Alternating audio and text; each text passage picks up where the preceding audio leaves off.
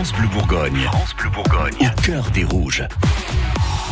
Bientôt 7h moins le quart, l'actu du DFCO tous les matins de la semaine et on commence ce matin Arnaud avec un chiffre impressionnant dans le cœur des rouges.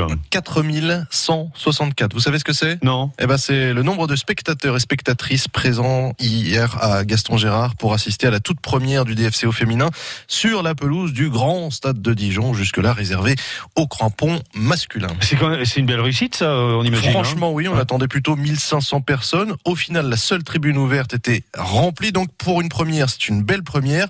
Et vu l'ambiance générale, on tient là aussi la preuve que le foot féminin est capable d'enflammer un public plutôt coincé, disons-le sincèrement, quand il s'agit de soutenir le DFCO masculin. Donc, belle réussite, belle fête, beau symbole aussi euh, pour le sport féminin, une soirée dont on se souviendra.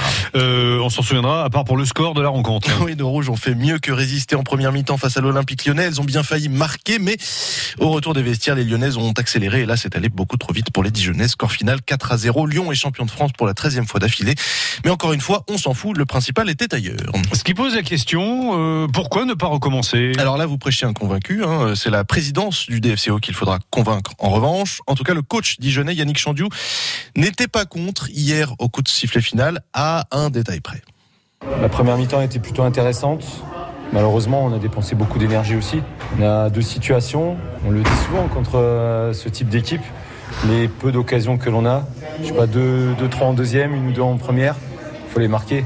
Comme on l'avait aussi annoncé avant le match, c'était aussi euh, une occasion de, montrer euh, aux Dijonais qu'on pouvait faire venir aussi le, DFCO féminin à, Gaston Gérard. C'était aussi une récompense pour les joueuses.